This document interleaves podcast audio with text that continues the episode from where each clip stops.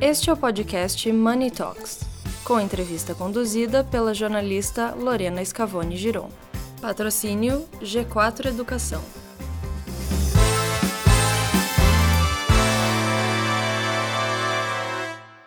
Olá a todos, estamos aqui em mais um Money Talks de Money Report.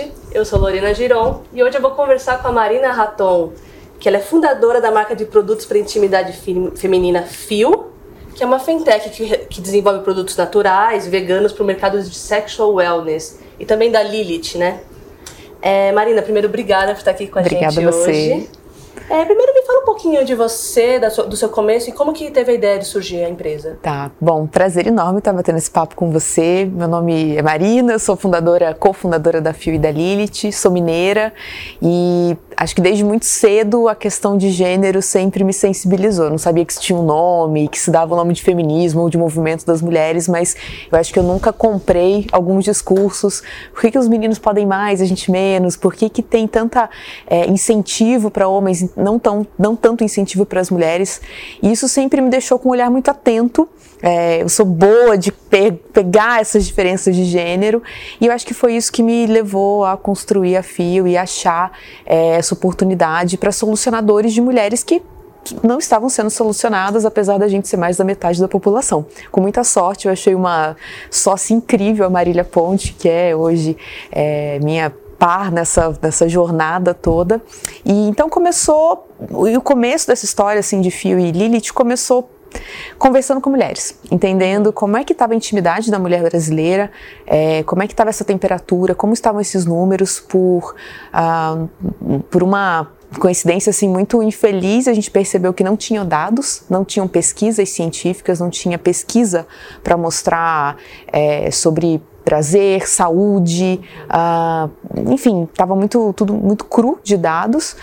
E a gente começou conversando e levantando esses dados e mapeando essas oportunidades. Então ficou muito claro que um produto, por mais simples que ele fosse, né, como é o nosso caso do lubrificante, até um vibrador pensado na anatomia feminina, ele já é uma super inovação aqui no Brasil porque a gente não tinha nada comparado a isso começou dessa forma, conversando com mulheres, mulheres conversando com mulheres. Eu acho que esse atravessamento de gênero fez muita diferença no começo do projeto, fazendo uma pesquisa, porque falar de sexualidade, né, abrir essa conversa é, é muito sensível. Então era uma pesquisa que demorava muito, demorava uma hora para lá no final a gente começar a escutar certas coisas e, e perceber que na verdade a sexualidade da mulher ela está muito atravessada pela saúde da mulher. Então é, a nossa tese no final do dia e o que a gente tem de diferencial é colocar sexualidade cruzando com saúde, porque isso é muito decisivo na vida da mulher e para a jornada dela, independente de qual seja a escolha. Com certeza. E qual o perfil da consumidora de vocês? É, o- a faixa etária? Se tem homem também? Tá. É, quando a gente começou a Fio e a Lilith, né, essas nossas pesquisas eram uma página em branco. A gente não sabia de nada. A gente até presumia algumas coisas. Ah, vai ser uma consumidora mais jovem, porque vai ter menos tabu sobre sexo. O que a gente foi percebendo é exatamente o contrário. É, nosso público hoje é um público 32, 35 mais, porque essa mulher já tem uma bagagem, já tem uma jornada e ela muitas vezes já sabe o que deu errado, o que deu muito errado e ela precisa resolver. Então ela vem muito a partir de uma dor no sentido é, ou uma necessidade específica, né, um ressecamento, alguma questão mais específica, ou própria jornada, que é a maturidade, que é uma coisa muito bonita que envelhecer e ter maturidade traz pra gente.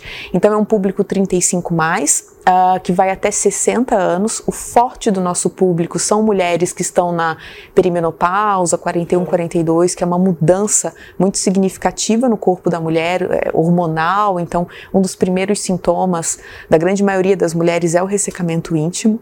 É, então, esse público é muito forte, garante recorrência no nosso negócio. Mas a gente tem, tem outros públicos também muito, muito estratégicos e interessantes que a gente foi descobrindo, como as puérperas, essa mulher que tem filho e leva um tempo enorme depois para esse corpo voltar ao normal, para essa casa voltar ao normal, para o relacionamento agora com o filho e bebê em casa voltar ao normal. Então é uma fase de muita sensibilidade da mulher, tanto física quanto emocional. E é um público muito estratégico. E a gente tem vários outros clusters que que estão muito é, amarrados com essa jornada de intimidade da mulher. Uh, muitas vezes mulheres que tomam pílula anticoncepcional e percebem o ressecamento mais acentuado, uhum. ou mulheres que, que têm o estresse, enfim, também percebem que o corpo é, não está tão conectado com prazer. Então, é, tem vários pequenos grupos, assim, mas sempre muito associado à saúde íntima e à saúde geral da mulher. Que, que é que, ótimo, né? Mas assim, Marina, esses produtos, como lubrificante, óleo, até mesmo vibrador, eles sempre foram é, vistos como algo para adicionar ao sexo e comprados pelos homens, né? É, é, nunca a mulher teve essa liberdade de, de comprar ah. mesmo, de, de, uhum. de ir à frente. É, e aí empresas como, como as de você tá, tá mudando isso. Só que você acha que ainda já mudou a visão da sociedade em relação a isso ou tem muito desafio? Não, não mudou. Mudou, né? Eu acho que é, nós somos. Brasil é uma sociedade muito conservadora, né? Então. Com um fundo cristão. A gente não pode negar isso. Isso não é necessariamente um problema, mas é um diagnóstico. E toda a construção de sexualidade que a gente tem hoje, ela é muito feita a partir da pornografia, uhum. é, ou muito caricato. O Brasil tem uma, uma característica de falar de sexo de forma muito caricata, engraçada, humorada. E não de uma forma natural, isso não é necessariamente errado, isso que eu estou dizendo, mas não fala de uma forma natural e não fala o mais importante, que nós viemos do sexo, né? Os nossos pais transaram. Então, o sexo precisa ser visto como uma coisa, primeiro, natural, boa, positiva e dentro do que até a OMS diz, que é uma forma da gente identificar a nossa personalidade, da gente balizar a nossa saúde. Sexo está associado à saúde educação sexual está associada à segurança. Então, é, o que eu acho que a FIO faz uh, é mostrar que, primeiro, a sexualidade feminina existe. E isso também acompanha um pouco a jornada da mulher né, na sociedade. Se a gente pensar na nossa emancipação, aí tem menos de 150 anos, então tem muita coisa que a gente precisa avançar. A gente não está ainda nos 50-50 de liderança, de, nesses espaços né, de liderança, poder e dinheiro. Então, por consequência, esse, é, esse tema da sexualidade feminina é novo porque é a primeira vez que a gente está nos espaços públicos falando claramente sobre isso, né? É, e o que eu acho que a gente, né, respondendo a sua pergunta, que a gente faz de diferente é mostrar que a sexualidade da mulher está muito associada à saúde e que ela, o prazer pode ser um adicional para que ela tenha uma saúde ao longo da vida. Tem pesquisas recentes, por exemplo, que mostram que mulheres que usam vibradores, é uma pesquisa científica feita num, num, num espaço de ciência, mostram que mulheres que usam vibradores têm mais chance de terem menos uh, perda de escape de urina ao longo na vida ao longo da vida a partir dos 40. E tem um dado que mostra que essas mulheres estão tendo perda de urina, né, flacidez nessa, nessa região é, pélvica cada vez mais cedo. E está muito associado com o estímulo de musculatura que o orgasmo traz para a mulher. Uhum. Então, de novo, prazer e saúde feminina se conectando.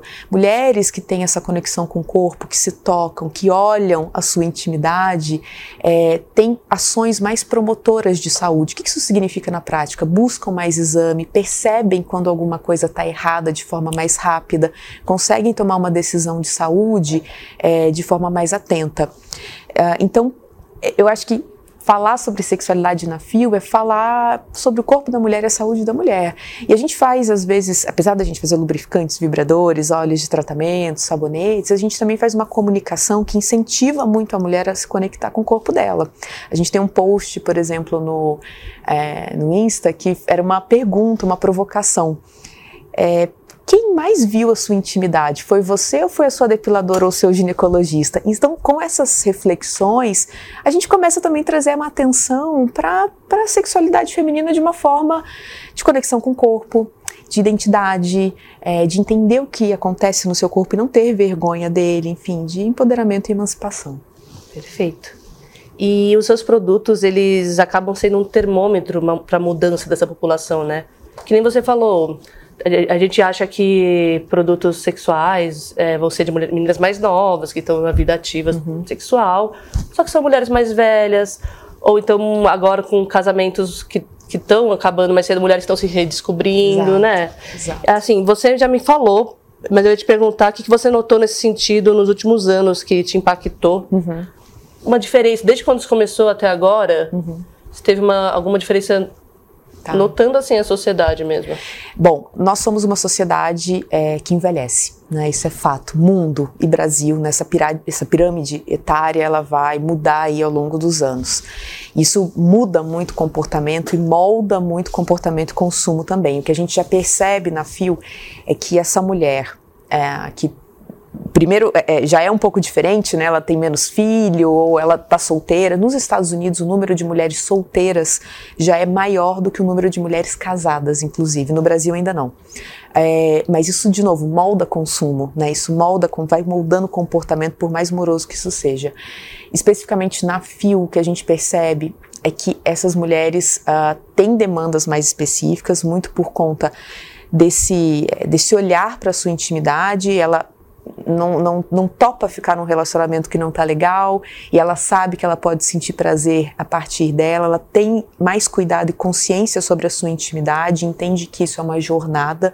Então a gente está falando de uma população muito grande de mulheres que vão envelhecer e que querem envelhecer com qualidade, com qualidade física, mental, é, social e, e no tange né, a nosso, ao nosso negócio, uh, vibradores lubrificantes, a compra de recorrência desse lubrificante. Essa mulher muitas vezes não fica mais sem esse lubrificante, porque se ela ficar não vai ser boa a, tanto a relação ou até o momento dela sozinha com ela mesma, assim, sabe?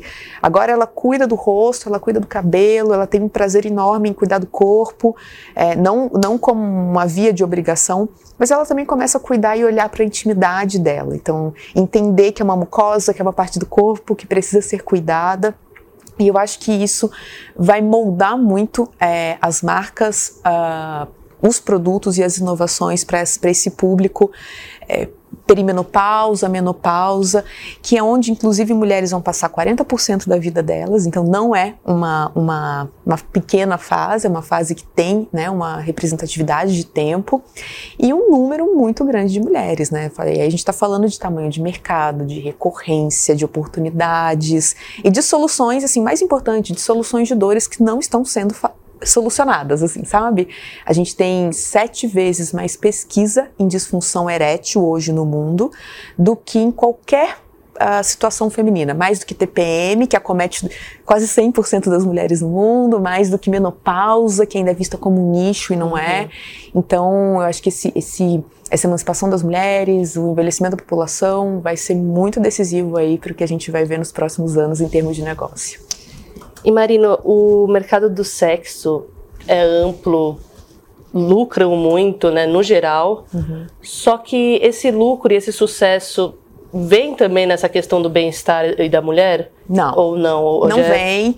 Eu acho que a gente é a primeira geração, é, pode falar com tranquilidade, tanto a FIO quanto algumas marcas é, internacionais que estão pavimentando esse mercado de sexual wellness, nós somos a primeira geração de mulheres desenvolvendo produtos para intimidade feminina. Antes o que nós tínhamos eram indústrias uh, com boards masculinos, com lideranças masculinas, com CEOs masculinos, com áreas de inovação predominantemente masculina, desenvolvendo é, produtos para intimidade a partir desse prisma de gênero. Eu não acho que tem que ser uma guerra de sexo, mas eu acho que essa equidade ela é muito importante para que a gente não ache que é um lubrificante de morango que vai resolver o nosso problema porque ele dá candidíase, assim, sabe? Então, é a primeira vez que a gente tem esse cenário.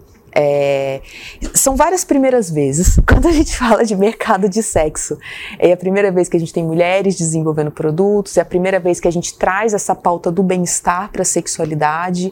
É, mercado de sexo até então estava muito orientado, quando a gente pega os números, a pornografia, que é, uma, um, é um segmento que lucra muito, é, ou esse tipo de produto mais erótico que não tem um viés de cuidado, não está associado ao cuidado, está mais associado com outros benefícios de performance, né, como o lubrificante que eu falei de morango e a camisinha de churros, é, ou a fantasia de. E, tudo bem, nada contra, é mas é a primeira vez que a gente traz essa, esse, esse é, lastro de saúde. E que a gente começa a colocar, inclusive, essa pauta no consultório médico de sexualidade. A gente percebe, a gente tem uma comunidade muito ativa de ginecologistas, fisioterapeutas pélvicas, a gente percebe muito nessa ponta a necessidade desse profissional de é, se informar, informar a paciente para que esse tratamento tenha muito, enfim, tenha muito sucesso.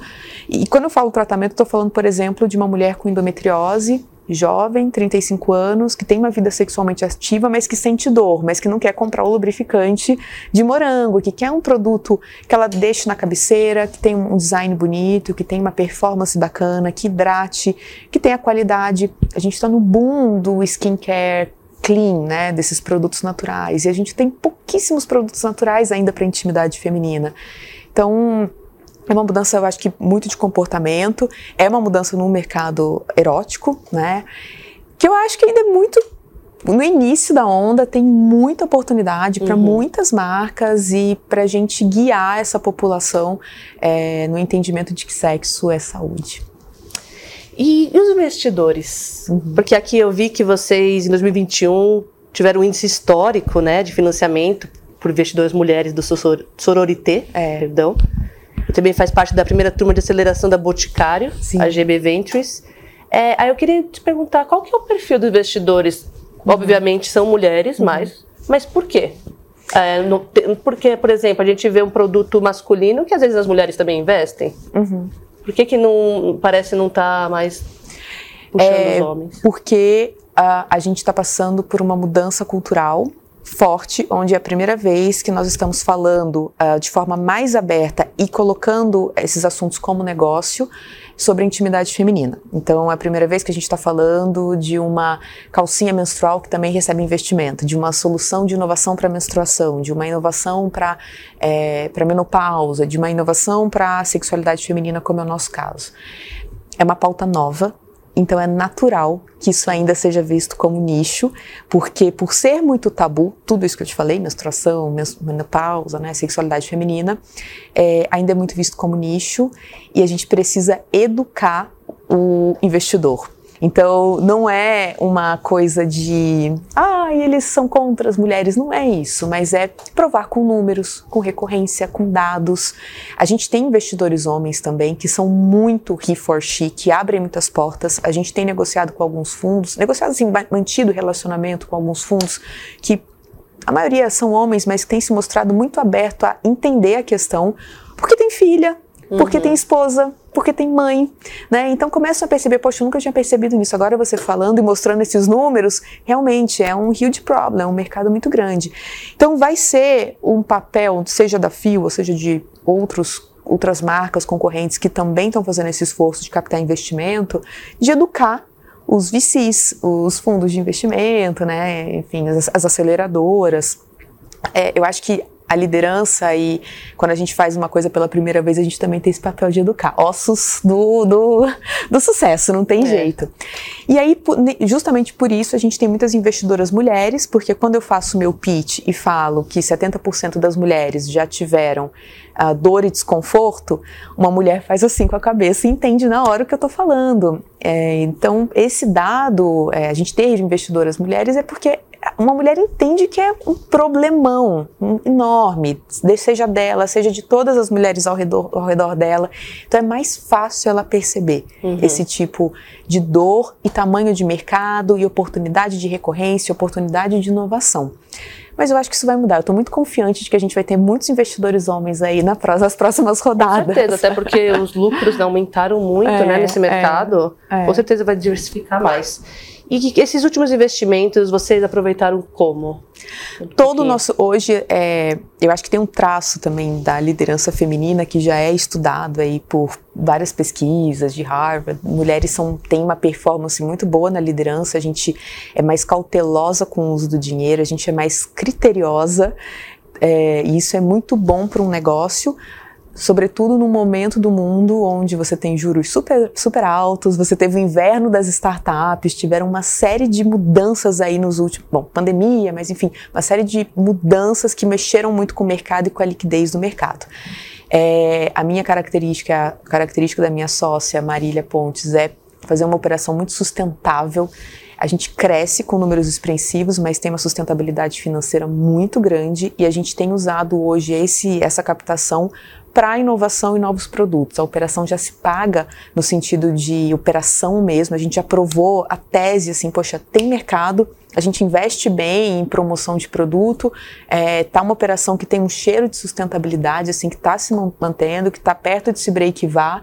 Então, a captação de investimento, ela é orientada à inovação mesmo. Assim como toda empresa tem que ser, não só uhum. uma startup, né, mas até uma empresa é, com uma jornada mais tradicional, de pegar um, uma alavancagem financeira para fazer inovação ou para fazer, um, enfim, um outro passo. E a gente não foge dessa regra de empresas que são sustentáveis e saudáveis. Legal. E agora falando de mundo, né? Nos Estados Unidos e na Europa, por exemplo, é, esse mercado do bem-estar e do bem-estar sexual já proliferou, né? Uhum. Já, já, é mais comum. E aqui no Brasil ainda é uma, algo tímido. Uhum. É, eu queria perguntar, é, você já me falou de educar investidores, é, mas o que, que falta para assim, esse setor decolar no Brasil em relação a consumidores? Uhum. Eles uhum. verem como algo normal Sim. a mulher eu acho que a gente está decolando. Os Estados Unidos está sempre à frente para qualquer segmento. Isso não é exclusivo da nossa área. Uhum. É, produtos, carnes de soja, né? Tá, a gente tem uma, umas opções, um portfólio muito maior lá fora. Os Estados Unidos geralmente um termômetro para quatro, cinco anos na frente em termos de consumo e, obviamente, é um mercado diferente com as suas características. É, no Brasil, eu acho que ele está decolando sim, eu acho que ele tá no, a gente está no começo dessa onda. É, tem uma série de recortes aqui Brasil que a gente não pode ignorar, seja é, renda per capita, característica da brasileira, que é diferente da americana, uh, mas o que talvez vá ajudar muito esse mercado a crescer é educação e informação. Isso, de novo, também não é exclusivo da, do nosso mercado. Há 15 anos atrás, ninguém diria que num boteco aqui da esquina a gente beberia vinho. Ah, o Brasil não bebe vinho. E agora você acha vinho uhum. muito fácil, né? Com uma oferta de vinho, assim, em qualquer região, enfim, qualquer bar. Então, eu acho que a gente está um pouco. É, é um paralelo que eu faço. Assim, a gente está nesse começo de mercado, de segmento que é novo e que precisa de educação. A gente está falando de um país, do Brasil, que menos de 1% das mulheres sabem a diferença do que é vulva e do que é vagina.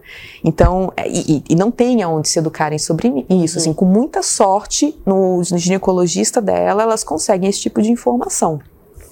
Então, tem o nosso papel como marca seja a Fio e a Lilith ou outras marcas do segmento, de educar, de mostrar. E esse é um trabalho que ele parece de formiguinha, mas ele depois entra numa engrenagem muito forte é, e, e, esse assunto prolifera. Eu, como eu comentei, eu sou de uma cidade pequena, do sul de Minas, interior do Brasil, muito fora dessa lógica de bolha de Rio São Paulo, de capital, né?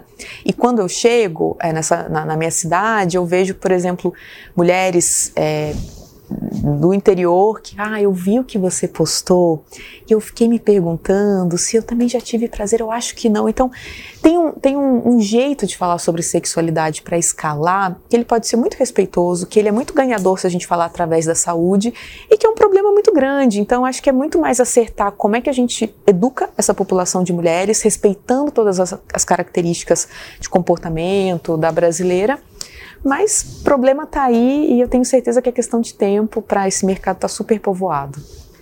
E as barreiras para adotar esses produtos? Vocês superaram algumas barreiras atualmente? A, a gente nessas pesquisas e nesse mapeamento inicial que a gente fez e que a minha sócia Marília fez de uma forma muito brilhante, assim, ficou muito claro algumas coisas.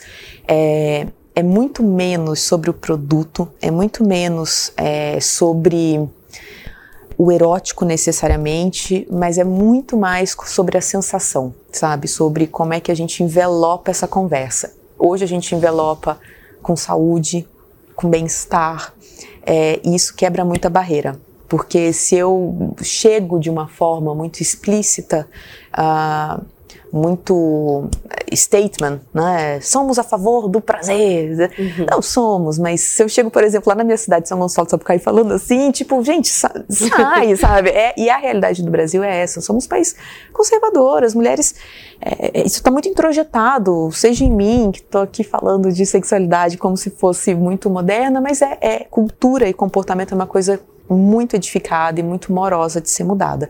Então a gente, na, no nosso caso, assim, a gente percebe que é, quebrar essas barreiras com saúde, com dados de saúde. Quando eu falo, olha, 80% das mulheres não sentem prazer, isso já alivia um pouco, isso já desarma, isso ajuda a abrir a conversa, a gente tem um tom muito, acolhedor é, na nossa comunicação, a gente tem um tom muito soft, não somos carolas, mas a gente é muito, poxa, a gente quer escalar esse papo, então uhum. vamos, vamos entender como é que a gente faz isso da melhor forma, que não gere constrangimento, que abra essas conversas, a gente escuta muito a nossa comunidade e tem dado muito certo, assim, a gente tem, é, enfim, tem chegado nesses lugares seja de investidoras, mulheres ou na própria GB Ventures, falando dessa forma que é muito ganhadora.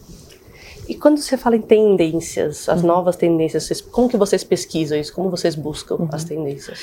Ah, eu, eu, falo, eu gosto de falar muito da minha sócia, porque realmente assim, é uma sociedade que dá muito certo. A Fio e a Lilith são empresas que se consolidaram recentemente, a gente virou uma única empresa e é uma movimentação, foi uma movimentação muito estratégica, que a gente viu inclusive lá fora de várias startups desse segmento.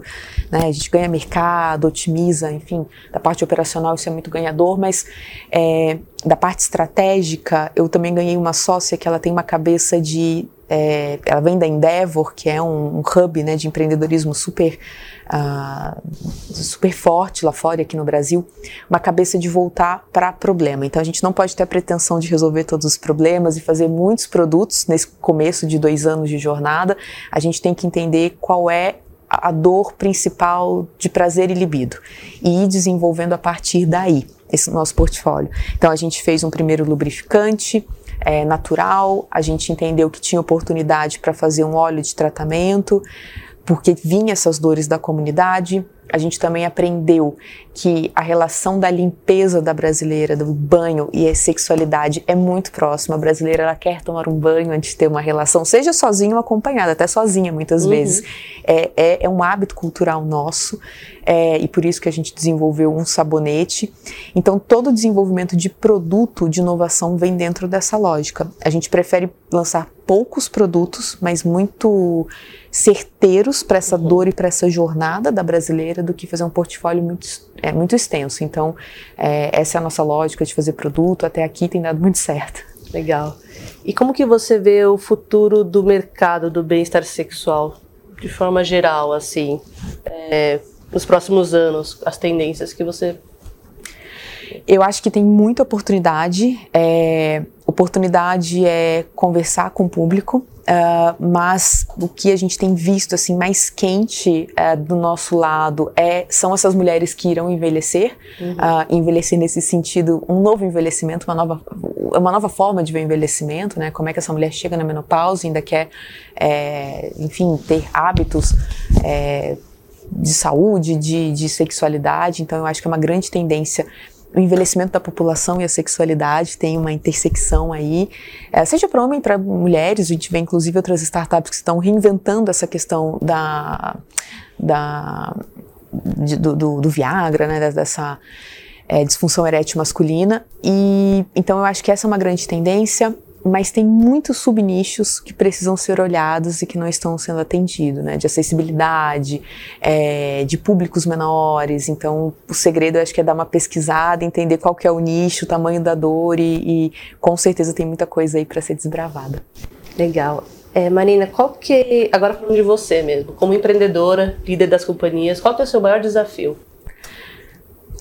É, eu acho que o, o, empreendedorismo é uma escola muito muito rica, muito bonita. Eu sou super a favor do, do ensino formal, né? Enfim, da pessoa se formar, buscar se qualificar, mas o empreendedorismo é uma escola porque você aprende fazendo, você aprende na prática. É muito dolorido, a maior parte do tempo, 80% é dolorido, mas também te traz uma, uma oportunidade de aprender muita coisa muito rápido. Se você se colocar assim, poxa, eu vou, eu vou ficar no meio desse, em paz no meio desse caos é, e vou me colocar como essa esponja de aprendizado, eu vou, vou, me sentir melhor. Então, acho que o grande desafio é se sentir bem no meio do caos, porque é caótico, nosso dia é caótico, é, feedbacks duríssimos, mas que você aprende a pegar, poxa, mas aqui tem razão, você tira um pouco emocional. É, então, o desafio acho que é esse, assim, é se manter bem e saudável e aprendendo uh, de um, num, num, momento que é de dois anos de operação de uma startup que é assim a, a, próximo de uma montanha russa. Acho que é a melhor descrição do, do empreendedorismo, uma montanha russa, altos e baixos em uma hora. E qual que é o seu conselho para finalizar? O seu conselho para novas empreendedoras que querem entrar nesse setor? O que, que elas fazem? Como que elas começam? É, se informem muito. Eu acho que a gente se empolga e a gente quer fazer, e isso é ótimo, ter essa libido, esse tesão em fazer. Eu, eu sou essa pessoa, gosto de projetos, eu chego com uma ideia, já vamos fazer, enfim, mas é, quando a gente tem essa, né, eu acho que partindo do, do princípio que a empreendedora tem essa tesão em construir, é muito importante que a gente se informe muito, pergunte, pentelhe, vai, cave oportunidade, converse com o público, converse com outras pessoas. Eu acho que isso é um diferencial muito grande. Parece uma coisa óbvia, mas eu vejo às vezes algumas empreendedoras começando ideias sem cavucar e sem, sabe, ter feito um dever de casa muito profundo. Porque é esse dever de casa que vai te mostrar o seu diferencial, que vai te mostrar uma oportunidade que ninguém tá vendo, como foi o nosso caso. No começo da FIO, muita gente falava assim: ah, mas se não existe esse tipo de lubrificante é porque ninguém quer. E a gente descobriu que não, que só não tinha, só não tinha, um, não tinha uma questão de gênero, não tinha gente entrevistando a mulher do jeito certo, não tinha gente conduzindo esse assunto da forma uh, que fosse produtiva. Então, curiosidade, sede de informação é algo que eu, eu acho que é muito ganhador no começo do projeto do empreendedorismo. E, de novo, parece óbvio, mas muitas vezes não é. A gente gosta muito da nossa ideia, a gente se apaixona muito pela nossa ideia e não valida ela como tem que ser validada. E se você não tem essa característica de buscar informação, você pode desenvolver. É, e colocar na agenda, assim, hoje eu vou conversar com três pessoas do segmento, vou conversar com mais duas de uma área meio correlata aqui e vou então, quanto mais você se imune de informação, é, eu acho que, que tem chances de te levar num lugar muito bonito e, e único. Tem um, um para fechar, assim, tem um uma frase lá que a minerada, eu sou mineira, gosta de falar: cobra que anda come sapo. Então a gente tem que comer muito sapo e tem que andar para poder comer, achar os sapos e comer os sapos. É, até porque a paixão infelizmente não move tudo, é, né? Tem que, ser, tem que, ter, muita estratégia. Exato. E pelo jeito vocês estão seguindo direitinho isso, né? Marina, muito obrigada, muito obrigada. por estar aqui com a gente hoje. Uhum. É uma conversa que a gente poderia ficar horas e horas conversando, debatendo, infelizmente não posso. Mas obrigada por estar aqui. Esperamos te ver aqui mais vezes. Com certeza. Mais atualizações, espero que mais positivas. Opa. E muito obrigada. Obrigada pelo convite.